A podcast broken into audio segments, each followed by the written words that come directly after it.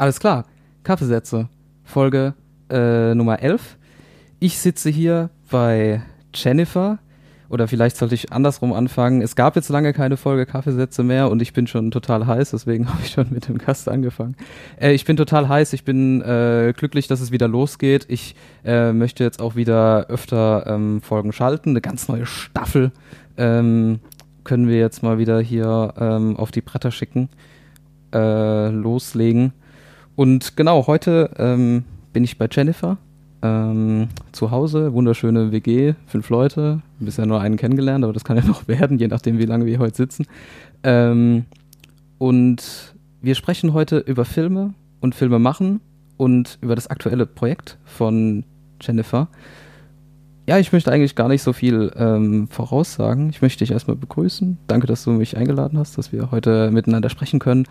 Und ich fange an mit der Frage, äh, mit der ich immer anfange. Und zwar, wer bist du, was machst du, wo kommst du her? Ja, dann erstmal schön, dass du hier bist. Ich habe mich sehr gefreut. Ich unterstütze sowas immer sehr gerne. Ähm, und äh, ja, bin jetzt mal gespannt, äh, was wir so quatschen. Also, mein Name ist Jennifer von Schuckmann und ich komme aus Frankfurt. Ich bin 29 Jahre alt und bin Filmemacherin äh, bzw. Künstlerin. Das habe ich auch schon immer so behauptet. Und dieses Jahr habe ich dann auch auf dem Papier meinen Abschluss gemacht, meinen Bachelor of Arts. Also offiziell bin ich jetzt auch Künstlerin. Und ähm, genau, ich äh, mache Filme. Ich mache auch noch andere Sachen, aber ich mache hauptsächlich Filme ähm, und dort dann im Drehbuchschreiben, in der Regie und in der Produktion als auch im Schnitt. Das sind so meine Hauptimpulse. Äh, genau. Ja, du hast eben schon gesagt, ähm, du hast dein Studium beendet. Das ist auch so der Bezug, über den ich äh, irgendwie auf dich gekommen bin. Ähm, du studierst oder hast studiert in äh, Mainz an der Hochschule. Mhm. Ähm, also das ist ja eigentlich etwas, was man eigentlich erst gar nicht verraten müsste. Also man, man, muss dazu sagen, die Mainzer Hochschule ist erstmal eine technische Universität, aber halt auch Gestaltungssachen ähm, dabei. Und ähm, wie studiert man denn Film an so einer Hochschule oder was bedeutet mhm. das, Film zu studieren an so einer Hochschule? Genau, das äh, hast du richtig erkannt. Also die Hochschule Mainz, die ähm, hat aber auch einen Gestaltungsfachbereich äh, und dort gibt es die Kommunikationsdesigner, die Architektur, Innenarchitekten ähm, und halt die Mediendesigner. Also heutzutage äh, sagt man Mediendesign, denn ähm, was in unserem Studium noch angeboten wird, ist äh, neben dem Filmemachen natürlich auch 3D, 2D-Animation, was halt heute viel mehr, äh, viel mehr in Werbung und sowas eingebunden wird. Und aber auch sowas wie Apps äh, gestalten, also ähm, interaktive Medien. Und deswegen der Studiengang heißt Mediendesign bzw. zeitbasierte Medien. Mhm. Und äh, ich habe mich dort, also du kannst dort ähm, in dem Fachbereich Mediendesign dein Studium so frei gestalten, dass du wirklich dir von allem was rauspicken kannst, was dir am besten gefällt. So habe ich dann meinen Schwerpunkt natürlich auf Film gesetzt und jetzt persönlich gar keine Kurse jetzt in 3D-Animation oder mhm. sowas gemacht, denn da war mein Schwerpunkt, der lag da auch gar nicht. Ja, du sagst natürlich, äh, natürlich auf Film gesetzt. Wo kommt denn dieses natürlich her? also, weil ich wollte das halt schon immer machen, schon seit ich klein war. Also ich war immer ein, ähm, ich war immer ein Kind, äh, das sehr viel gemalt hat und sich sehr viele Geschichten ausgedacht hat ähm, und immer schon vom Film begeistert war und äh, seit ich sechs, also das ist so die Geschichte, als ich sechs Jahre alt war. Also dazu kann man sagen, mein, ähm, meine Eltern haben sich noch getrennt, bevor ich klein war, äh, bevor ich geboren wurde. Und äh, als ich sechs war, habe ich dann meinen Vater kennengelernt und ich habe meinen Vater immer gezwungen. Ähm, ich habe, ja, sorry. Wegen dem Mikrofon, also dass du nicht da hinschaust. Achso, sorry, okay. ähm, ja. Weil ich glaube, das pegelt so nicht so schön. Ich wollte dich nicht unterbrechen, red ruhig weiter. Kein Problem. Ja. Also ich habe damals meinen Vater mit sechs Jahren immer gezwungen, für mich in die Videothek zu gehen und mir alle möglichen Filme auszuleihen. Und da ist es, hat sich das dann verfestigt, Da waren auch Sachen dabei, die äh, man vielleicht nicht hätte mit sechs gucken sollen, sowas wie der Exorzist, aber ich wollte es unbedingt sehen. Und mein Vater hatte natürlich Schuldgefühle, weil er mich äh, so lange nicht gesehen hatte als Kind. ähm, ja, aber die, äh, die, äh, äh, sorry, aber die, ähm, ähm, der, das Schlüsselerlebnis mit sechs Jahren war dann Nightmare Before Christmas von Tim Burton. Dass ich dann, als ich das gesehen habe, war ich total aus dem Häuschen und ich wusste gar nicht, wie das funktioniert. Mir war irgendwie bewusst, dass das irgendwas äh, zwischen Animation und Realfilm sein muss. Ähm, aber das hat mich so sehr begeistert als Kind, das Thema, der, der Stil, dass ich dann wusste, ich will das auch machen. Und ab da hat es dann angefangen, als ich sechs war, dass ich mir Geschichten ausgedacht hat, weil also wir waren halt keine, keine wohlhabende Familie. Ich hatte keine, konnte mir keine Kamera leisten in dem Sinne. Äh, ich habe dann Fotos gemacht, habe Fotostories gemacht. Also ich habe es so weit versucht. Vor allem habe ich mir Geschichten ausgedacht und Charaktere. Und deswegen war für mich immer klar, ich will eigentlich Filmemacherin werden. Aber es gab eine lange, lange Zeit in meinem Leben, da habe ich mir das nicht zugetraut. Und da habe ich erstmal total viele andere Sachen studiert und war immer unglücklich. Und irgendwann habe ich es dann doch probiert. Also ich habe es auch nie probiert, hm. weil ich mir immer dachte, ach, es gibt so viele Leute, die wollen ganz nach oben, die wollen Filme machen. Aber irgendwann ist das so umgekippt und ich habe halt gesagt, du bist Künstlerin, du bist Filmemacherin, du bist das, du willst das nicht werden, sondern du bist das schon. Mhm. Ähm, du, es fühlt sich so an und jetzt mach es doch einfach. Also bin ich dann, äh, habe ich mich beworben in Mainz und wurde auch direkt genommen. Und dann war mir klar, ab jetzt ziehe ich es richtig durch. Und ich habe auch sehr gute Noten.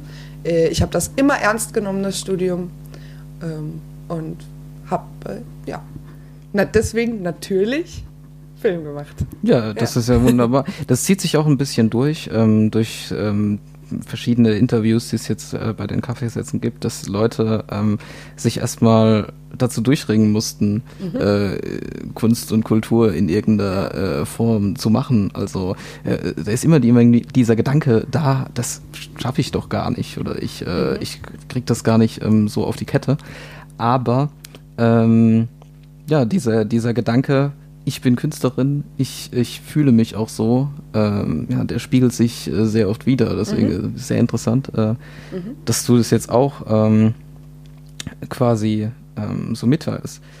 Ja, du bist quasi von, also von klein auf dann mit dem Wunsch äh, gestartet, mit so Fotostories und ähm, ja, ähm, Zeichnungen, Geschichten und so weiter. Genau. Comics, ganz viele. Ja, und äh, aber das ist ja eigentlich aber auch schon eine praktische Übung für Filme machen an sich. Richtig, also so ja. wie man das so sieht in so Making-of-Geschichten, äh, so wenn man sich mal die drei Stunden Doku von Herr der Ringe mal so sich komplett geht.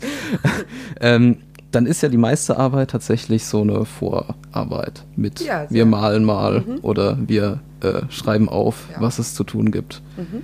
Ähm, ja, also das ist ja, ähm, je mehr du, und das, also da liegt auch der Fokus meiner Arbeit, je mehr du vorarbeitest und vorher planst und ganz genau weißt, wie du das haben möchtest und ähm, welche Faktoren es geben könnte, die dich behindern oder die Zeit schinden, hm. ähm, desto besser läuft es später am Dreh. Denn du musst dir vorstellen, beim Dreh sind also bei mir, äh, bei meinem letzten Film, waren wir manchmal 30 Leute am Set und 50 Statisten. Das heißt, wir waren 80 Leute in einem Set. Mhm. Und dann musst du dir vorstellen, 80 Leute sind 80 Lebewesen, die alle irgendwas anderes möchten, die natürlich nicht wie Roboter funktionieren. Und deswegen musst du so viel vorplanen. Mhm. Und deswegen, das kostet einfach, je mehr Zeit du vorher investierst, desto weniger Zeit wird es dann beim Dreh kosten. Und gerade beim Dreh sagt man, da ist die Zeit kostbar, ja. die kostet auch Geld. Ja. Zeit. Also alleine, wenn du dir vorstellst, du hast eine Location gemietet und du merkst, du kommst mit deinen Szenen nicht hin, weil alles durcheinander ist und musst dann sagen, okay, ich muss die Location noch einmal mieten. Mhm. So, und das kostet auch wieder Geld.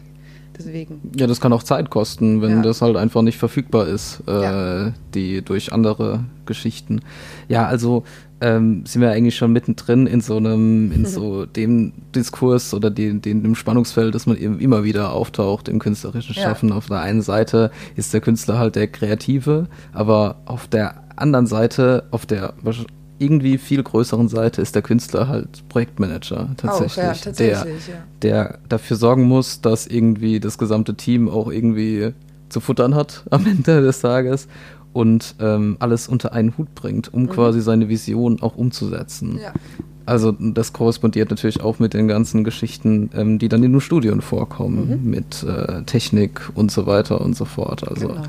der Künstler als ja, komplett veranlagter, omni-veranlagten, nee, multi, multi, egal, also wie man das jetzt haben will, welchen lateinischen oder, oder griechischen Präfix man äh, da jetzt ansetzen will, veranlagter äh, ähm, Arbeiter für seine Vision. Richtig. Ähm, ja. ja, und eine dieser Visionen oder eine dieser Ideen äh, ist jetzt gerade äh, top aktuell äh, für dich oder, oder für, für das Team, das daran gearbeitet hat. Dazu kommen wir später auf jeden Fall. Ähm, äh, das Projekt oder der Film ähm, hat den Titel Mimikry ähm, und kommt raus, wann ungefähr?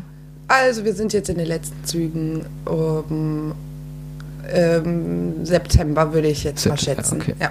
Ja, ich will äh, natürlich auch nichts äh, über den Zaun brechen. Also im September kommt's raus. Ähm, auf jeden Fall noch genug Zeit, die aktuellen Kaffeesätze vorher zu hören, um alles äh, über, die, über das Projekt zu hören. Ähm, es wird, äh, also die, die Folge wird ja jetzt gerade aufgenommen, aber wenn ihr die Folge seht, dann werdet ihr auf der Kaffeesätze-Webseite das schöne Poster äh, sehen. Also ich hoffe, dass ich das äh, irgendwie Das dann da sexy rein. Poster. Ja, das sexy Poster. ja, äh, ne, man muss halt immer einen Blick fangen. Also wir haben es eben schon im, im äh, Vorgespräch äh, angesprochen, das Poster. Was ich über Poster gelernt habe und was jetzt Jennifer auch bestätigt habe, ist, dass ähm, egal welche Infos auf dem Poster drauf sind, das interessiert am Ende des Tages relativ wenige Leute, sondern das Poster muss ein Blickfang sein und Richtig. muss Erinnerungs, äh, Erinnerungscharakter haben. Das gilt für Theater, Posterproduktionen wie äh, Filmposter. Und ähm, das macht dieses Poster äh, sehr, sehr gut und, und also phänomenal. Und ähm, der Begriff Mimikry steht da ganz, ganz groß. Und ich durfte den Film jetzt in der Vorbereitung zu der Folge auch schon mal sehen, habe gemerkt, der Begriff Mimikry kommt gar nicht vor. Ne? Also kein Mensch sagt in diesem Film Mimikry. Und deswegen machen wir jetzt ein kleines Spielchen. Ähm, am besten, ich hätte am besten noch so ein, so Tusch eingebaut, äh, dass jetzt hier der Spielblock kommt. Und zwar habe ich mir überlegt, ähm, ja, Mimikry, wie kommen wir, wir haben jetzt zum Glück, äh, das ist auch gut, dass wir noch gar nicht gesagt haben, um was es geht, also könnt ihr alle noch ein bisschen mitraten. Ich habe jetzt hier mitgebracht, was äh, in der Wikipedia zu dem Begriff Mimikry steht, das lese ich einmal kurz vor. Ja. Und dann darf die liebe Jennifer uns sagen, wie das Thema des Films ist und ähm, wie wir quasi von diesem Thema auf Auf den Begriff. auf den Titel kommen, weil ich finde diesen Titel, ähm, der hat was, der ist griffig. Ähm, ich habe in meinem Konzept aufgeschrieben, das ist ja schon mal richtig schön knusprig. Also ähm, Hast du, wenn ich vorher noch mal fragen darf, Ja. ähm, aber die, ähm, den Bezug gesehen? Ohne ich habe den wir jetzt Bezug gesehen. Ich habe den Bezug gesehen. Ich Ja, habe erstmal überlegen müssen. Ich habe den Begriff auch, äh, den Begriff Mimi- Mimikry auch mit dem Schwesterbegriff äh, verwechselt. Mimese heißt es, glaube ich. Aber wir, Mhm. wir reden schon wieder viel zu. Jetzt geht, kommt das Spiel. Das Spiel kommt jetzt. Ja. Und zwar ist Mimikry bezeichnet in der Biologie die auffallend große Ähnlichkeit der gestaltlichen farblichen Muster gewisser Tier- und Pflanzenarten mit den Mustern anderer Arten, sofern angenommen wird, dass diese Ähnlichkeiten für die ersteren Organismen mit Überlebens- oder Vermehrungsvorteilen verbunden sind.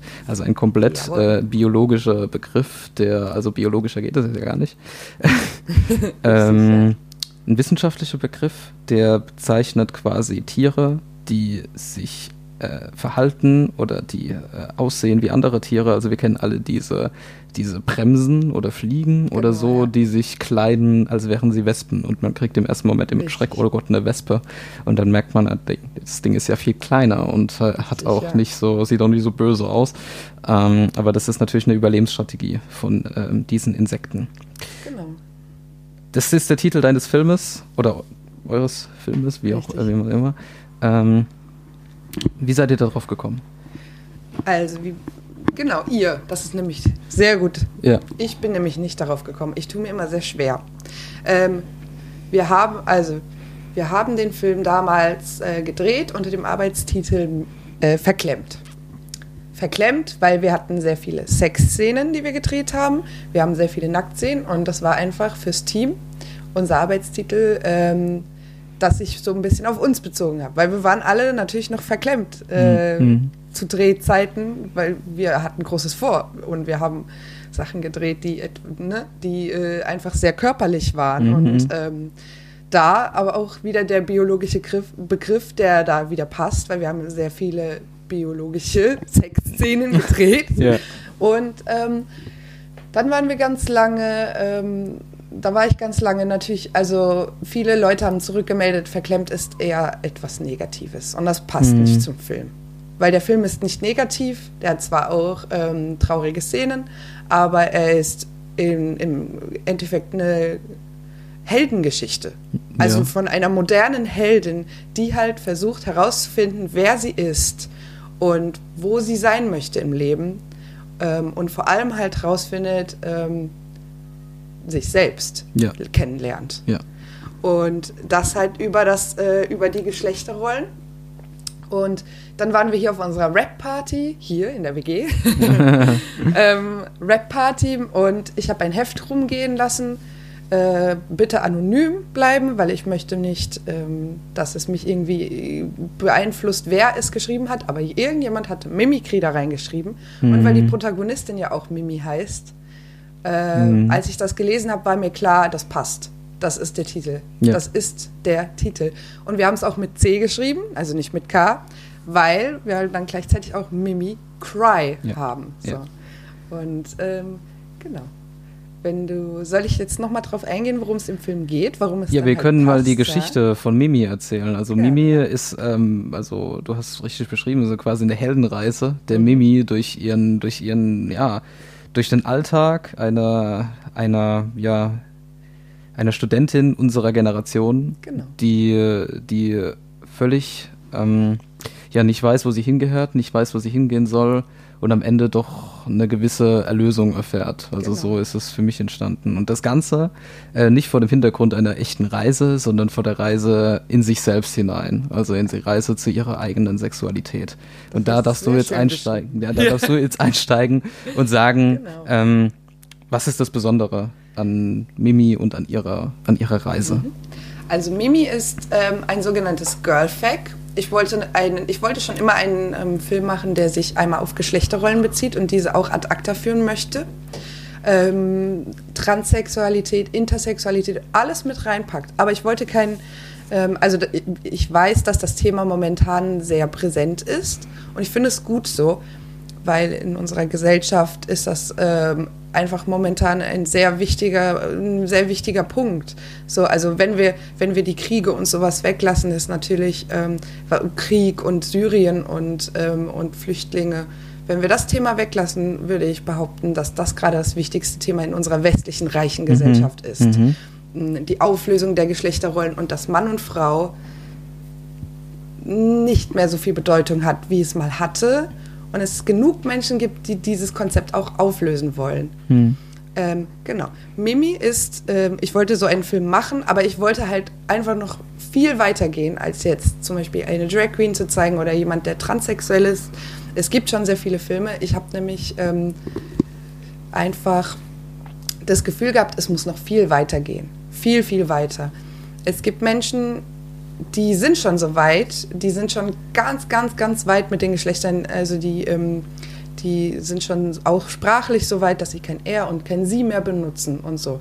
Es gibt aber Leute, die auch immer noch auf Homosexualität treffen und das äh, nicht gut finden. Mhm. So. Also wollte ich einen Film machen, der so krass die Grenzen bricht, dass vielleicht gerade diese Leute äh, sagen, was ist denn das Verrücktes? Ein schwules Mädchen? Das ist so verrückt, aber das bringt vielleicht sogar, dass die Menschen mal einen Schritt weiter vorgehen. So. Und genau, im Mimikry geht es um Mimi. Sie sich, ähm, also die, wir sehen sie halt, ähm, dass sie sehr, dass sie sehr im Alltag lebt und dass sie sehr in der Routine lebt, aber gleichzeitig sehr unglücklich ist. Ähm, und sie wird dann ähm, im Film herausfinden, dass sie sich als schwuler Mann im Körper einer Frau identifiziert. Hm. Und das sind Girlfacts. Und äh, das männliche Pendant dazu nennt man Guy Dykes. Das sind lesbische Männer. Und das sind Leute, die sich tatsächlich, also die stehen zwischen Transsexualität und Heterosexualität. Weil ein Girlfact ähm, steht auf Männer wie ein schwuler Mann. Ja. Nicht wie eine Frau. Genau. Also es wird auch im Film in einem Streitgespräch, das relativ zentral ist, wo dann, also nochmal den Bogen zu schlagen, wo dann dieser Begriff verklemmt sogar äh, dann vorkommt, Mhm. ähm, also äh, diese, der, der Arbeitstitel, ähm, wird es dann relativ, also es wird gut erklärt, dass sie sie nicht versteht, ähm, wie sie sich fühlen soll. Mhm. Also sie beschreibt, dass ähm, sie die Sexualität eines schwulen Mannes quasi attraktiv findet. Also nicht Mhm. wie, also sich nicht Männer angezogen fühlt wie eine heterosexuelle Frau, sondern sich dem homosexuellen Mann angezogen fühlt, gerade wegen dieser Sexualität. Und das ist natürlich, das bricht ja das ganze, die gesamte ähm, äh, Geschlechterunterscheidung, das gesamte Konzept ja völlig auf, Richtig, weil du ähm, in einem Moment ähm, wird praktisch die Sexualität an sich als Attraktivitätsmerkmal und ähm, das macht das alles irgendwie kaputt, dieses Konven diese konventionelle Denke der Leute. Und das Genau. wird auch in diesem Streitgespräch dann klar, dass ähm, die zwei Freundinnen, die es sind, dann völlig aneinander vorbeireden und dann völlig ähm, wütend werden aufeinander, Mhm. Richtig, weil sie ja. nicht verstehen, also weil sie weil also Mimi sich selbst nicht versteht und die Freundin nicht versteht, was es nicht zu verstehen gibt, sozusagen. Mhm. Genau, das, das Spr- Gespräch, das äh, Streitgespräch ist auch deswegen zentral, weil wir dort nochmal mit den gängigen Begriffen arbeiten. Weil eigentlich, ich mache jetzt wieder eine Schublade auf, das ist mir bewusst. Ja. Es gibt homosexuell, es gibt heterosexuell, es gibt transsexuell, intersexuell. Und jetzt komme ich und ich mache auf einmal die Girlfact-Schublade Ja. auf. Ähm, das ist mir schon bewusst. Und dieses äh, Streitgespräch äh, zentral im Film steht halt auch gerade ähm, deswegen mh, sorry, das, äh, das Streitgespräch, das steht halt auch gerade deswegen äh, so zentral, weil ähm, natürlich, wenn man darüber diskutiert, müssen wir mit den Begrifflichkeiten arbeiten. Wir können, wir können auch sagen, Homo ist jetzt X, Hetero ist jetzt Y, aber Mhm. also es, es kommt aufs selbe hinaus. Ja. Aber der Film möchte eigentlich die Auflösung. Der Film möchte eigentlich sagen, sobald es aber um den Menschen geht, um etwas Echtes, um Gefühle, ähm, um, um Identifikation und um Selbstfindung, sind diese Begriffe nur noch hinderlich. Ja. Genau, und du sagst auch schon richtig, das ist ein Thema, das ist sehr, sehr schwierig. Also das ist Klar, ähm, ja. für, ähm, für viele Leute auch sehr, sehr schwierig zu verstehen. Für mich ist das auch erstmal im ersten Moment, muss ich immer noch mal kurz nachdenken. Ich habe jetzt das, das Privileg dazu, ähm, schon eine Vorlesung ähm, zum Thema gehört zu haben, also mir ein komplettes halbes Jahr quasi äh, schon mal damit ähm, beschäftigt zu haben. Nee, über, über äh. Gen Gender Studies Okay. erstmal im, im Prinzip, also über wie wird Geschlechterdifferenz aufrechterhalten, was ist Geschlechterdifferenz und warum, also warum brauchen wir das oder warum brauchen wir das auch nicht. Deswegen ist das Thema natürlich für mich selbst auch nochmal interessant, aber auf jeden Fall auch interessant, wie setzt man dieses hochpolitische Thema, wie du schon richtig sagst, also ein Thema, das quasi in den nächsten 10, 20 Jahren oder auch aktuell ähm, viel mehr in, also nicht nur quasi ähm, nicht nur quasi im Sinne von Frauenrechten interessanter wird, sondern natürlich auch im Sinne von, was machen wir eigentlich mit dieser Geschlechterunterscheidung? Also wo entwickeln wir uns hin? Also äh, benutzen wir nur noch irgendwie diese, ähm, die, also nur noch geschlechterneutrale Sprachformen und so weiter und so fort. Das ist ja nur der Spitze, die Spitze des Eisberges. Ähm, und deswegen ähm, müssen wir, glaube ich, auch für die, für die Leute da draußen, die uns jetzt bei den Kaffeesätzen hören, noch mal ein bisschen drüber reden. Ähm, was ist denn überhaupt das Interessante oder Spannende daran? Oder was ist das, das was, was, an was sich die Leute, also die Leute in Anführungszeichen, an was man sich so kratzt daran, wenn man das konventionelle Geschlechterkonzept im Hintergrund hat. Und dann hast du ähm, geschrieben zu deinem Film, ähm, also in einem kleinen Dossier, wo wir auch später nochmal ähm, drauf zurückkommen, ähm, dass du es, dass du quasi das Problem siehst darin, dass, also dass das Geschlechterkonzept im Moment nur ein Geschlecht zulässt. Also man, man denkt, also man kann nur ein Geschlecht haben. Genau. Und das ist ja auch das, was man jetzt so landläufig ähm, beschreiben würde. Und Genau, natürlich es- diese schwulen Mädchen, treffen da nicht mehr rein, weil Mhm. sie äh, quasi durch ihre Sexualität äh, nicht mehr in das, in das Schema passen. Also passen nirgendwo rein. nirgendwo, das genau. ist das Problem. Also Oder nicht mal in das, in das Homosexualität, also wenn man jetzt quasi noch dazu nimmt, die Sexualitäts äh, ähm, Schubladen, Homosexualität, Heterosexualität, Fack, irgendwas, was weiß ich, ähm, selbst da passen die nicht mehr rein. Also löst, es wird alles aufgelöst. Ja, Ja. richtig. Und genau deswegen war es auch wichtig. Genau deswegen war es mir auch wichtig, gerade ähm, einen Film über so einen Menschen zu machen. Weil in, ähm, in der Gesellschaft, in der wir momentan leben, also wir leben in einer sehr heteronormativen Gesellschaft, was, äh, wie du schon gesagt hast, bedeutet, dass du dich irgendwie entscheiden musst, anscheinend. Ja. Du musst dich einmal entscheiden, ob du ein Mann oder eine Frau bist, sonst wirst du komisch angeguckt. Und du musst dich einmal entscheiden, ob du homosexuell oder heterosexuell bist, sonst wirst du komisch angeguckt. Oder dann bist du halt bi.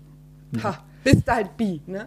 Also im, aber, Aber- im ersten Moment ist es sogar so, dass du entschieden wirst. Also Genau. du bist ja quasi, also der, der ähm, Moment der ersten oder der so und so vielten Ultraschalluntersuchung legt ja. Ja. dein Geschlecht fest. Ja. Unwiderruflich. Aber das ist das biologische Geschlecht. Ja, natürlich, aber, aber das, das, ja, gut, natürlich, da habe ich mich jetzt in meinem eigenen Denken schon wieder verheddert. Also wir Ja, sehen, es ist kompliziert, aber das, also es führt ja quasi dann zu dem, zum, also das Sex führt ja dann zum Gender in der konventionellen Denke, Ja. ohne Umwege.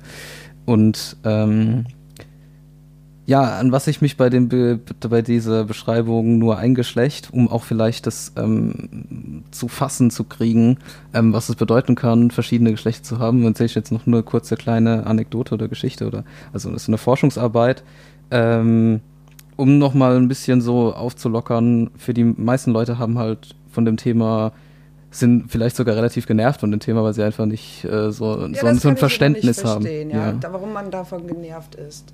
Also Ja, aber ich glaube, man braucht halt ein gewisses Verständnis Ja, überhaupt. Äh, vielleicht, gerade wenn man vielleicht auch als Mann, Ja. also ich erlebe mehr biologische Männer, die davon genervt sind. Ja, Wa- Und ich denke mir immer, ähm, ihr könnt euch überhaupt nicht da reinversetzen, wie das ist, überhaupt äh, eine Frau zu sein Ja. in der Gesellschaft. Daher kommt es ja überhaupt, Ja. ähm, weil man immer noch nicht verstehen kann, dass äh, selbst in unserer hochentwickelten Gesellschaft Frauen immer noch im Nachteil sind. ja, Und äh, ich glaube, deswegen, gerade deswegen müssen wir die Geschlechter auflösen. Ähm, genau deswegen müssen wir Kompetenz ähm, und, und menschliche Werte und sowas nicht mehr am Geschlecht festsetzen. ja. Ähm, Sorry, jetzt ja, ja, dich ja, in nein, nein, nein, nein, nein, alles gut. Ähm, genau, jetzt wissen wir ja so ungefähr, ähm, was ist jetzt hier eigentlich so spannend für den Film auch? Also was wolltest du mit dem Film erreichen? Und ähm, was immer interessant ist, ist dann, okay, also wie, also wie bringen wir das jetzt eigentlich hier in den Film hinein? Also wie schütten wir diese ganzen Eimer voll also zum einen Vorurteilen, zum anderen Aufklärung, zum anderen Auflösung, zum anderen Politik, wie äh, äh, Alltag aber auch. Also die, die einzelnen Menschen, die geht es ja sehr auch um Individualität. Das sieht man in dem Film sehr schön. Ähm, Danke, cool.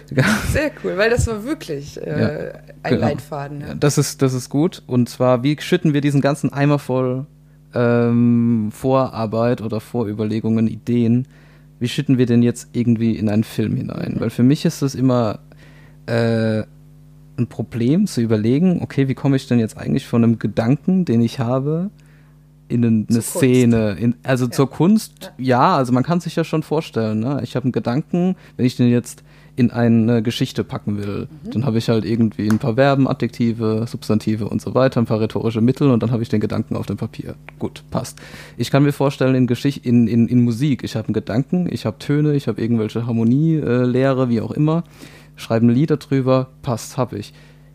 Ich habe keine Vorstellung davon, wie komme ich von meinem Gedanken zum Film. Da habe ich keine Vorstellung davon. Und also wie schaffe ich es, diesen ganzen Eimer, über den wir gerade geredet haben, in eine Szene zu packen? Und wie Okay. kommen dann quasi die Szenen dann wieder in unsere Gedanken hinein? Also wie Ja. schaffe ich dieses? Ah, okay, das ist eine interessante Frage. Also technisch gesehen ähm, hast du den Gedanken Denken ist bereits Kunst, hat auch schon Beuys gesagt. Mhm. Also der Gedanke ist das erste Produkt menschlicher Kreativität. Der Gedanke wird dann äh, jetzt einfach technisch gesehen erstmal in, ähm, in Wörter, ne? ein, als ein Drehbuch oder eine Plotline oder eine Mhm. Synopsis äh, zusammengefasst. Das wiederum wird dann als Storyboard gemalt. In den meisten, ähm, Mhm. in den meisten äh, Fällen macht man ein Storyboard, einfach um die Bilder schon mal zu haben. Das ist super wichtig. Also, no, also nur so zur Begriffsklärung, Storyboards sind dann quasi kleine comicartige Bildchen Genau. mit schon der Beschreibung, was passieren wird. Richtig, also wie in einem Comic, nur hast du es halt ziemlich ähm, technisch. Ja. Ähm, du hast das Bild, da steht Person X, da steht Person Y, da du kannst auch schon Kamera einzeichnen, Licht einzeichnen und anstatt äh, Sprechblasen hast du dann halt, das ist eine, die Einstellungsgröße, was gesagt wird und sowas. Äh, das ist dann der nächste Schritt. Das ähm, an dem Storyboard hängen, hangeln sich dann alle anderen Departments fest. Die Kostümleute sehen, was in den Einstellungen zu sehen ist vom Kostüm. Das Setdesign sieht es vor allem, was eigentlich drauf sein muss. Und natürlich wird das dann alles mit der Kamera noch Mhm. bes- besprochen. Ja, das heißt, von wo kommen die Schauspieler? Macht die Kamera eine Bewegung? Macht sie einen Schwenk? Äh, brauchen wir eine Dollyfahrt? Mm, Das wird alles, also ich würde sagen, dass äh, für mich persönlich in meiner Arbeit ist das Storyboard das wichtigste äh, Mittel. Wichtigste Element Weil in wir der machen ja Geschichte. Filme. Ja. So, und da ist es auch wieder wichtig, ähm, auf deine Frage zurückzukommen. Dieses Storyboard, wir machen ja Filme. Und sehr viele Filme, gerade wenn es um so ein Thema geht wie mein Thema, sind viel zu erklärend. Hm. Leute gu gucken keine Filme an, außer vielleicht einen Dokumentarfilm, um sich etwas zu erklären, äh, erklären zu lassen. Ja. Dafür guckt man keine Filme, dafür liest man ein Buch. Ja. Ähm, und deswegen ist es immer wichtig, ähm, auf dieses, ähm, auf den, äh, auf das Medium Film, auf das Medium Sehen, also die, wir gucken und wir hören etwas, immer wieder einzugehen und äh, sich selber nachzuprüfen. Ist das jetzt zu erklärend? Kaue ich da den Leuten was vor und das ist denen dann langweilig? Oder wie sage ich das, was ich sagen will, in Bildern? Ja. oder in Schauspiel. So, also meine Hauptarbeit besteht ja darin, als Regie ähm, den Schauspielern zu sagen, ähm, den Schauspielern die Anleitung zu geben, wie sie wirken sollen und ähm, wie, wie jetzt genau welche, weil der, der Zuschauer identifiziert sich ja mit meiner Hauptdarstellerin, mit der Hauptfigur und da ist das Wichtige. Wenn der Zuschauer keinen Bezug zu der Hauptfigur findet, dann schaltet er ab, dann interessiert es ihn auch Mhm. nicht. Ähm, und deswegen, gerade in meinem Film, haben wir eine sehr lange Spanne, ähm, die Mimi erstmal kennenzulernen, sie in ihrem Alltag zu sehen und zu sehen, ach, das ist ja eine, so eine wie ich. Mhm. So, die, das, die macht ihr Studium halbherzig, Ja. die ähm, geht auf Partys, die lebt so vor sich hin und weiß nicht so richtig, was sie will. ja, was ich am stärksten fand, ist, dass sie halt auch einfach mal auf Toilette geht. Genau. Und dass sie, dass sie heimkommt und äh, den Schlüssel nicht findet Ja. und vor sich hin flucht Richtig. und dann auf Toilette rennt. Ja. Also mehr Identif also mehr Authentizität und mehr Identifikation mit einer Person geht ja gar nicht. weil Danke, das ja, ist uns ja jedem, genau. es ist ja jedem schon mal passiert. Du so. kannst, im, äh, du kannst die Background-Geschichte zum Film schreiben. Du hast Ja. total gut verstanden, den Film. ja, Wahnsinn. okay, vielen Dank. Ich bin wirklich beeindruckt. Ja, wirklich. okay. Ähm, Ähm, Und da ist es auch, also du suchst dir dann natürlich ähm, von der Idee an, suchst du dir dann dein passendes Stilmittel heraus. Mhm. Wie es jetzt in meinem Fall war, okay, was möchte ich eigentlich sagen oder wie soll es eigentlich rüberkommen? Soll es ein total verkünstelter Film sein mit super krassen Bildern und krassem Licht, aber ähm, die Bedeutung liegt dann so ein bisschen in so dazwischen? So ein, oder ist es besser, wenn ich an die Zuschauer rankommen möchte, äh, mit Realismus zu arbeiten. Mhm. Und was ich jetzt letzten Endes gemacht habe mit dem Film, es gibt eine realistische Ebene, die, wie du ja auch gerade beschrieben hast, sie geht auf Toilette, ähm, sie, sie raucht einen Joint mit ihren Mitbewohnern, sie geht joggen, sie guckt sich im Spiegel an und denkt, oh Gott, ja, sitzt so, im, sitzt das, im halbleeren, sitzt im halbleeren Vorlesungssaal, Richtig. geht über den Campus, solche Richtig. Geschichten, ja. Genau, also Realismus ist äh, dann mein Stilmittel, was ich mir ausgesucht habe. Ähm, und man sagt halt, Realismus ist äh, das Stilmittel, das dort weitermacht, wo Hollywood abschneiden würde. Mhm. Also es nimmt alle möglichen Faktoren mit in einen Film rein, die eigentlich gar, gar nicht für den Plot der Geschichte wichtig sind, aber für, den, für das Verständnis der Figur wichtig sind und das Einleben. Und Ja. das mag ich sehr gerne. Also ich mag keine Filme, die, ähm, also es gibt sehr, sehr, sehr, sehr geile, wie zum Beispiel Fight Club. Da ist jede Szene, jede einzelne Szene ist wichtig, um am Ende zu verstehen. Du guckst den nochmal, wenn du ihn einmal geguckt hast und guckst Ja. ihn nochmal und merkst, okay, alles macht Sinn. Ja, ja, das stimmt. Diese, also Fight Club ist super, aber solche Filme möchte ich persönlich nicht machen. Ich möchte gerne Filme machen, die wie das Leben sind und da muss nicht jede Szene Sinn machen. Ja. Wie auch im Leben, äh, dass ich äh, mir vorher die Hände gewaschen habe, jetzt gar nichts äh, dazu beiträgt, ob wir jetzt hier dieses Ja. Interview machen oder Ja. nicht. Ja. Aber es sagt ja was darüber aus, was ich für ein Mensch bin. Hm. So, ähm, und einmal dieses Stilmittel und aber dafür im Gegenzug äh, den Dadaismus, also ich sage immer Dadaismus, wobei man sich darüber streiten kann, weil es gibt ja Dadaismus so gar nicht mehr heute, Neo-Dadaismus dann.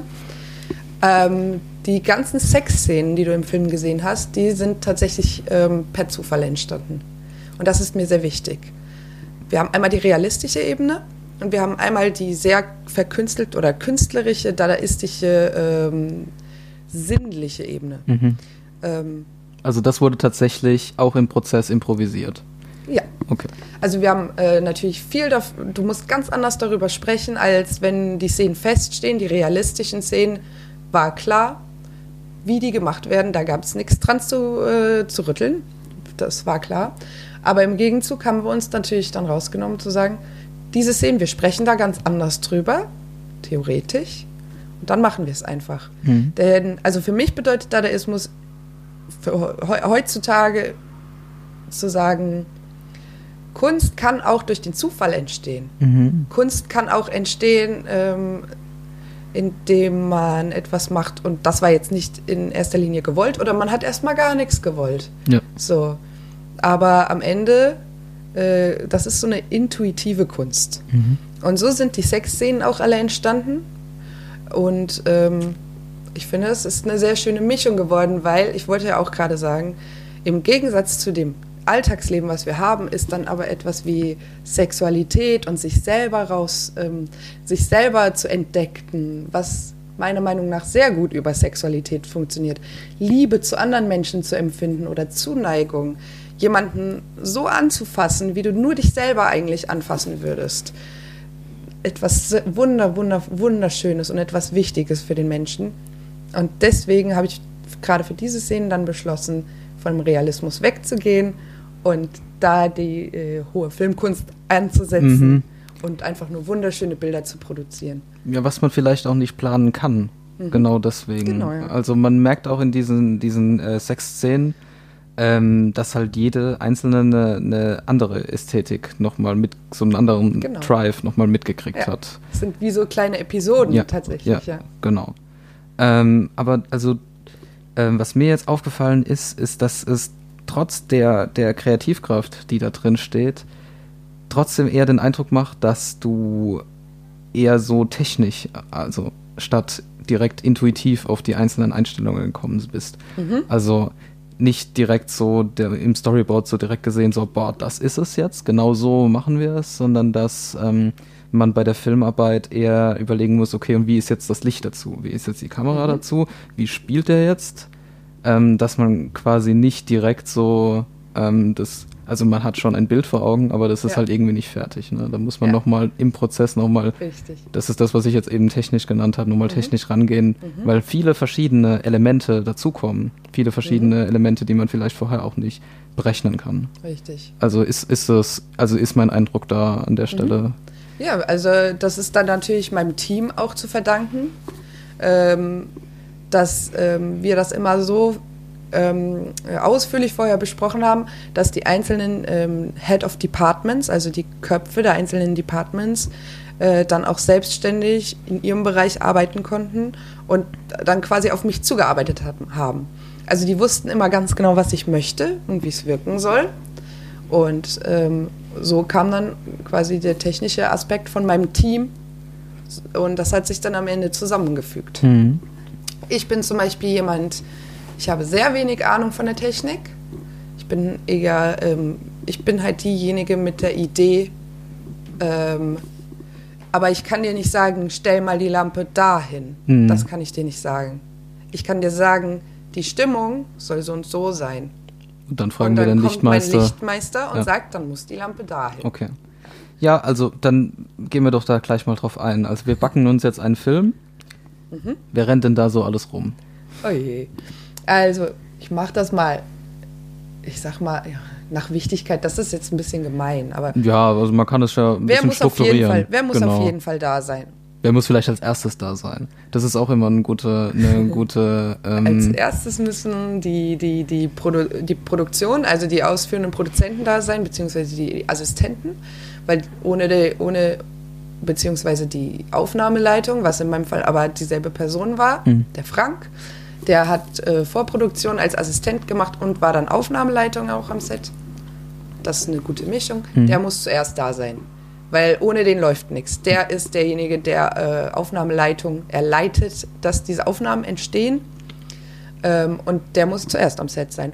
Meistens dann leider auch die Ausstatter, die Setdesigner, Mhm. ist klar, bevor Set, also die Kamera, die Licht, das Licht kann sich nicht aufbauen, wenn das Set nicht fertig ist. Ähm, die Setdesigner müssen da sein, die Runner müssen da sein. Die Runner sind quasi so die Mädchen für alles am Set. mhm, ja. So kann man auch gut starten, wenn man äh, eine Filmkarriere starten möchte Mhm. als Runner. Ähm, wenn das Set dann fertig ist und ja, wenn das Set steht, dann kommen die Schauspieler, beziehungsweise die kommen ein bisschen früher, weil die ja noch in die Maske müssen. Mhm. Das heißt, die Maske ist dann auch schon da ja. und Kostüm.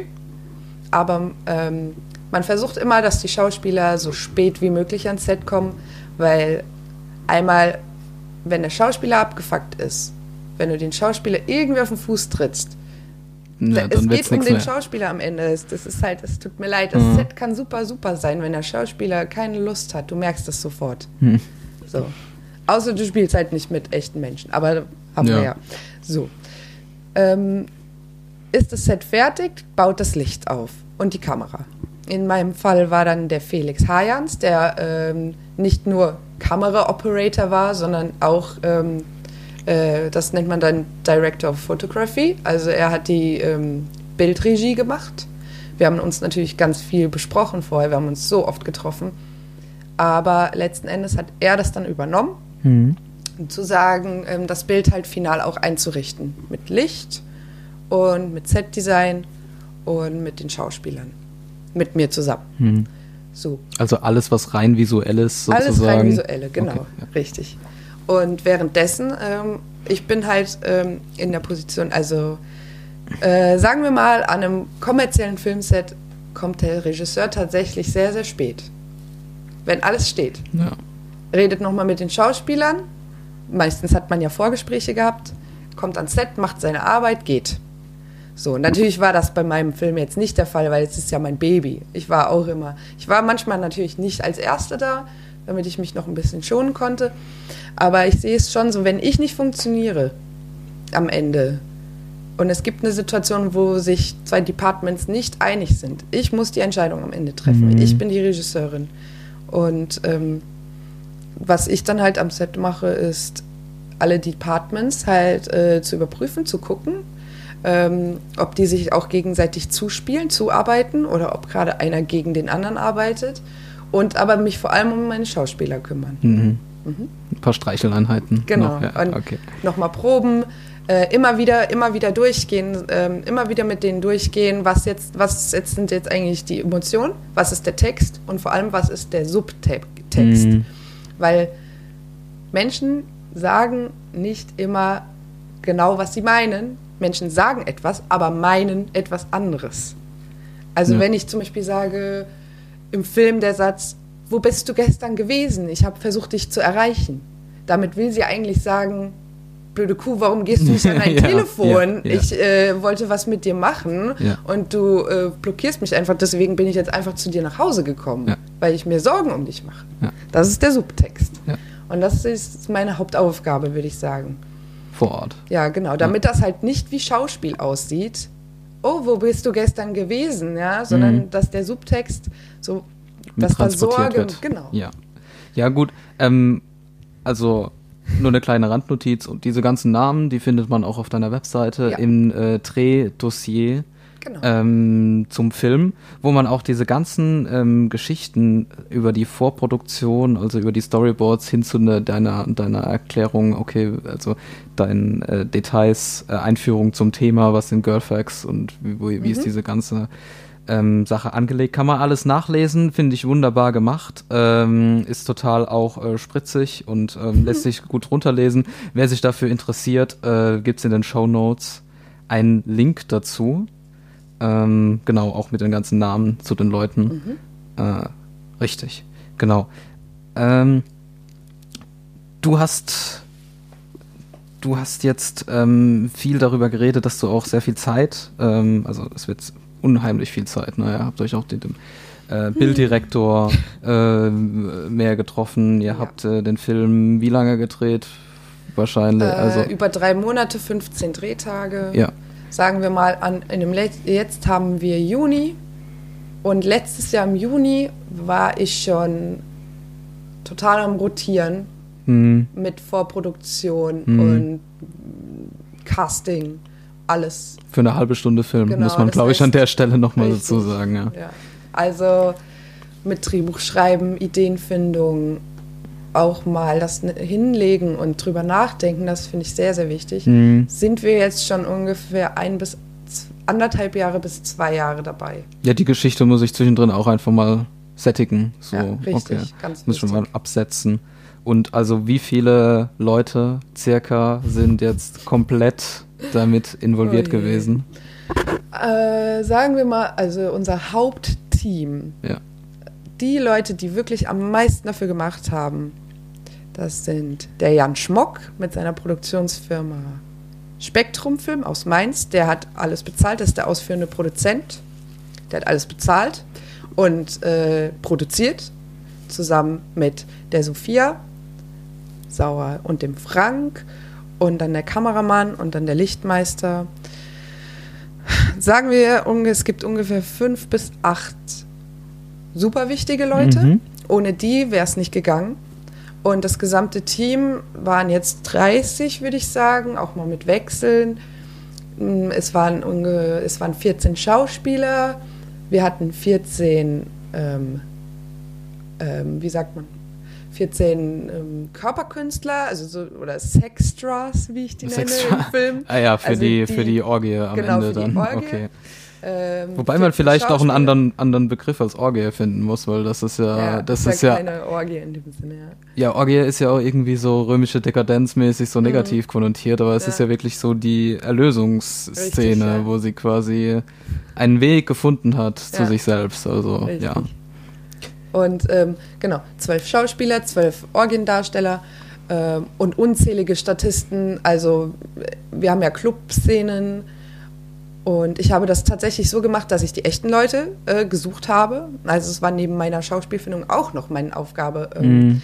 die Extras, zu, also die Komparsen zu finden. Die dann da Und- ein bisschen durchs Bild tanzen. Ja, aber ich habe es nicht so gemacht von wegen, hey Freunde, verkleidet euch mal, bla bla, sondern ich habe äh, in Facebook und in Foren und so habe ich, ähm, habe ich das geschaltet. Leute, wir drehen eine Szene in einem Techno-Club und ich möchte euch, Mhm. Frankfurter Techno-Szene, ich brauche euch. Ja. Ihr müsst euch selbst darstellen in dem Film und Ja. deswegen bitte kommt vorbei und spielt euch selbst.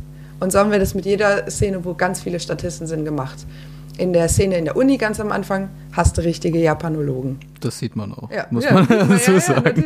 Ja, So, und in der Techno-Szene hast du die Techno-Szene. Ja. In der Gay-Bar hast du die Gays. Ja. Sorry. Hast du Ja, halt, ja. äh, Nein, die, nein, nein. Die, die Community, ne? ja, Und das war mir super, super wichtig. ja. Ähm, und so waren wir, wie gesagt, am Set an einem, an einem größten Drehtag, wo wir da im Techno-Club waren, würde ich sagen, 80 Leute. 80 Leute. Wie schafft man, also kommt man an die Leute ran? Also jetzt auch von dem, von dem Gedanken her, also wir sind jetzt hier in Frankfurt, du hast viel in Mainz gearbeitet, auch mit der Produktionsfirma aus Mainz. Mhm. Kommt man an die Leute ran hier? Wie ist das so Film Rhein-Main-mäßig? An die? Komparsen Mhm. zum einen, aber auch, ihr habtet viele, viele auch äh, Sponsoren, ihr hattet äh, diese, diese Clubs, ihr hattet abgesprochen, also ihr seid nicht, ihr habt nicht irgendwie eine Kulisse gebaut, sondern ihr seid in die wirklichen Clubs auch gegangen Ja. für die Szene. Ähm, schafft man das in einem Umfeld? Äh, hier Rhein-Main, schafft man das in anderen Umfeldern in Deutschland? Wie sind da deine, hast du schon was gehört von, von, von anderen, von Kollegen, von Freunden, die auch Filme machen? Ja, ich bin ja auch, also momentan nicht so sehr, aber ich habe sehr viele Produktionen mitgestemmt, dann als Setdesignerin oder Kostümbildnerin, weil das mache ich am liebsten, Mhm. neben meiner Regiearbeit. Ähm, es ist immer schwierig. Also es ist auch immer schwierig äh, ohne Geld. Was jetzt in meinem Fall eine Ausnahme war, weil wir hatten Geld, aber ich sag dir, das Geld, was wir tatsächlich ausgegeben haben, ist im Vergleich zu einem oder wenn du dir das Produkt anguckst, da, da hätte viel mehr reingesteckt werden können. Aber ähm, die äh, das, das tatsächliche Magie meiner Arbeit ist, Sachen so umsonst zu bekommen, beziehungsweise so zu bekommen, äh, dass die Leute halt sehen, okay, sie ist Künstlerin, sie hat kein Geld, sie macht das aber aus Leidenschaft, Mhm. aus Berufung und nicht Ja. aus Beruf. Und deswegen wollen wir sie unterstützen. Okay. Und das ist das Allerwichtigste, was du in den Leuten hervorrufen musst. Dass die nicht sehen, denken, da ist jemand kommerziell und möchte dich ausnutzen, um dann äh, seine eigene Karriere irgendwie äh, vor, voranzubringen, sondern da macht das jemand aus Leidenschaft, weil er Künstler ist, weil er diese Vision hat. Und so sind mir so viele, also sind erstmal die ganzen Leute ins Team gekommen. Das sind, das ist, sind Freunde von mir, Künstler aus Frankfurt, Leute natürlich von der Uni, äh, von der FH in Mainz. Mm, Das hat sich super, super zusammengemischt. Und ähm, Freunde, Fremde, die jetzt Freunde geworden sind. äh, äh, ganz viele Firmen, die uns gesponsert haben, zum Beispiel ein Baumarkt hier in der Nähe, der uns 50 Prozent für alles, was wir dort gekauft haben, gegeben, haben, gegeben hat, weil ich persönlich vorbeigegangen bin und meine Vision mit ihm abgesprochen Ja. habe, etc. Ja. So. Ja, also Baumarkt, vielleicht muss man das auch nochmal sagen, weil ihr auch ähm, zwei, drei Sets dann auch wirklich Mhm. selbst zusammengespackst habt. Also mit, ja, Ja. okay. Ähm, ja, also, aber du hast es, also nun nochmal vielleicht so einen kleinen Bogen ähm, zu schlagen zum Anfang. Du hast letztes Jahr noch studiert, du arbeitest auch irgendwie und jetzt ist da jede Menge Zeit in diesen Film geflossen. Also, Mhm. Total. Also momentan ist, ähm, ich habe jetzt meinen Bachelor. mhm. Ähm, ich habe mir, weil ich in dieser Leistungsdruckgesellschaft nicht leben möchte Mhm. und es mir auch wirklich egal ist, ob mir irgendjemand äh, in Zukunft sagt, warum hast du denn da ein halbes oder ein Jahr lang nichts gemacht, Ja. dann sage ich, wenn ihr mich deswegen nicht einstellen wollt, dann habe ich ja auch nichts dann verloren. habe ich hier nichts verloren. Mhm. Ähm, ich bin da, bin da dagegen. Ich mache jetzt gerade, natürlich arbeiten wir gerade noch am Film und das nimmt super viel Zeit weg. Ähm, und diese Zeit kann ich gerade ähm, nicht für andere Sachen nutzen. Ähm, aber trotzdem wollte, habe ich mir jetzt diese kreative Denkpause mal äh, Mhm. Gelassen. Ich mache dieses Jahr, also ich habe schon Filmprojekte, ich werde jetzt bald nach Wales gehen für einen Monat, habe da auch schon ähm, Set, also ich mache dann Runner, Ja. Ah ja. ich bin dann mal Runner, ähm, äh, Set in Wales. Ähm, es gibt auch noch ein paar andere kleine Projekte. Ich möchte gerne noch was Körperliches machen. Mhm. Ähm, also nochmal so ein kleines erotisches Video drehen. Das werde ich auch in Kör Wales körperlich, machen. körperlicher als hier. Nicht körperlicher, aber ähm, ich möchte, also ich habe ja selber in dem Film auch mitgespielt, falls du mich Mhm. gesehen hast. Ja, ja. Und Auch im Vorlesungssaal. Ja, da auch. Ja, ja, da war ich nur einmal drin. Äh, am Ende, also für mich persönlich war das der Höhepunkt meiner künstlerischen Karriere, selbst nackt in meinem eigenen Film Mhm. am Ende zu spielen, weil es ist dieses, also weil die Mimi, die ist natürlich, das bin nicht ich, aber die ist natürlich aus mir herausgekommen. Mhm. Das ist meine Figur und da steckt in ihr steckt natürlich sehr viel von mir. Mhm. Und sie findet am Ende zu sich selbst in dieser Orgie mit den ganzen vielen Menschen. Und da bin ich selber auch drin. Und das gibt mir so ein gutes Gefühl, dass es genau das Richtige war, was ich äh, machen musste. Nämlich selber über meine eigenen, ähm, ähm, wie sagt man, ähm, meine eigenen Probleme mit meinem Körper, Mhm. mit meiner Weiblichkeit, mit meiner Haut, mit meinem Fleisch klarzukommen und mich einfach vor der Kamera auszuziehen. Und das war, äh, das war für mich der Höhepunkt meiner künstlerischen Karriere, mich selbst nackt zu machen, mich selbst so verletzlich zu machen für meine eigene Kunst, dass ich da jetzt Blut geleckt habe und gerne noch mal sowas machen möchte. Mhm. Etwas ganz Freies, Offenes. So. Ähm, ich überlege momentan auch sehr in die erotische Filmszene reinzugehen, noch mehr, weil es mir doch sehr gut gefällt. Ähm, und ja, ich würde gerne meinen Master noch machen ähm, und vor allem halt für Connections nicht in Mainz. Ich würde gerne nach Berlin gehen, mhm. aber du richtig konkrete Pläne zu machen, ja, ist auch sehr ne. hinderlich. So, man muss einfach gerade im Film ja. machen, gerade als Künstler, da kommen so viele Einflüsse und auf einmal kommt einer um die Ecke und sagt das und das Projekt und du sagst geil, mhm. das will ich und das hast aber vorher überhaupt nicht eingeplant so. Ja, das ist auch also ähm, das ist auch was, was man immer wieder hört in Gesprächen mit Kreativen, dass man einfach ja. die die Möglichkeit, wenn sie kommt, dann auch einfach sieht und ja äh, ergreift. Aber ich finde diese schöne Bogen, den du gerade beschrieben hast, von der Erlösung oder von der, von der Zielfindung äh, von Mimi und deiner eigenen, ähm, deiner eigenen äh, Katharsis fast ja. schon. Ja. Ähm, ich finde es so ein schöner Abschluss eigentlich ja. für heute. Da ist ein super schönes Schlusswort. äh, ich bedanke mich bei dir, dass ich da sein durfte. Ähm, auf jeden Fall nochmal der Verweis auf die Webseite. Mhm. Ähm, der Verweis auf, also auf jeden Fall schaut euch dieses Ding an. Ähm, wenn ihr die Gelegenheit habt, Mimikry, der Film, es lohnt sich auf jeden Fall. Ihr ja. geht auf Festivals damit. Ja. Ihr, also ihr versucht wenigstens mal ja, die Bewerbung. Es wird, es wird, denke ich, klappen. Okay. Also, Wir müssen gucken, welche Festivals, genau. aber äh, das wird klappen. Genau. Wer das rausfinden will, auf welchem Festival das, äh, das Ding auf jeden Fall läuft, mhm. ähm, kann auf Facebook gehen, auf mhm. die Seite des Films äh, Mimikry. Mimikry Movie. Genau, aber es wird auch einen äh, Link geben, mhm. ähm, wenn ihr dann auf, äh, auf kaffeesätze.de geht dort, dort werdet ihr dann den, den Verweis finden auf den Social Media Kanal. Wenn ihr jetzt aber gar nicht warten wollt, auf, in, auf äh, so lange auf das Festival, bis das Festival zu euch kommt oder der Film zu euch kommt, ähm, gibt es auch die Möglichkeit, den Film vorzubestellen. Mhm. Dazu schreibe ich einfach dann auch nochmal auf die Seite, wie genau wir das oder, oder ihr das handhabt. Also die DVD ja. zum Film könnt ihr pre-ordern. Ähm, wir sind da auch ganz locker, sage genau. ich jetzt mal. Also wir haben jetzt noch keinen Shop oder so. Äh, wir haben schon ein paar Pre-Orders drin. Das heißt, das wird auf jeden Fall gemacht. Ihr schreibt mir einfach eine Mail an pizzakatze.gmx.de. Wir schicken euch auch eine Quittung, dass ihr es bezahlt habt, dass ihr es überwiesen habt. Ja. Ähm, oder ihr geht auf unsere Facebook-Seite. Einfach äh, selber Melden. mal drüber nachdenken. Man kann mich kontaktieren. Genau. genau. Kein Problem. Genau so wird es gemacht. Alle Links findet ihr auf kaffeesätze.de. Ich bedanke mich. Das war die Kaffeesätze Episode 11. Die Kaffeesätze, den Kaffeesätzen könnt ihr auch folgen auf Facebook, Twitter, Instagram, wie ihr wollt. Und abonniert das Ganze, damit ihr äh, jederzeit über die nächste Kaffeesätze-Episode informiert seid. Ich äh, versuche es, ich bin schon dran, dass nächste, nächsten Monat äh, tatsächlich schon die nächste Folge kommt.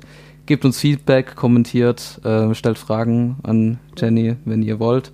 Und ja, dann verabschiede ich mich. Tschüssi. Tschüss.